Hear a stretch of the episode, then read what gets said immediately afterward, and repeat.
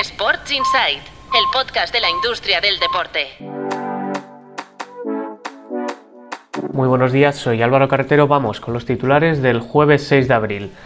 Los Barcelona Dragons solo cubren el 2% de su ampliación de capital, con la que esperaban levantar hasta 400.000 euros. El club, que compite en la European League of Football, la Liga Europea de Fútbol Americano, ha captado solo 10.000 euros tras finalizar la última campaña con unas pérdidas de 200.000 euros. En fitness, Sergio Ramos rompe con RSG Group.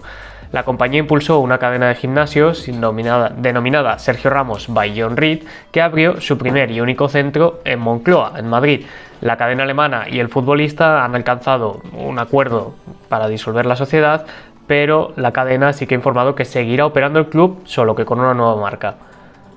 En golf, victoria judicial del European Tour sobre los jugadores de Live Golf. El Tribunal de Arbitraje de Reino Unido ha fallado a favor del circuito europeo, que podrá sancionar y multar a los jugadores que sin su previa autorización participen en eventos del circuito saudí.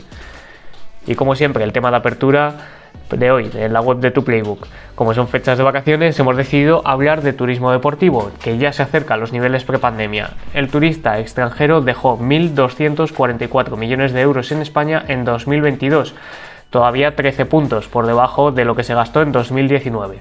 Tenéis toda la información en nuestra web.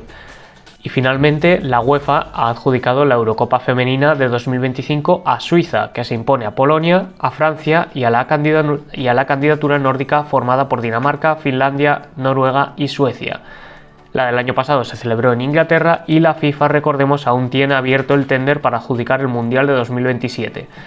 Eso es todo por hoy. Mañana recordad que volvemos con la edición completa de Sports Insight en la que comentaremos los principales temas de la semana. Gracias por escuchar. Sports Insight, el podcast de la industria del deporte.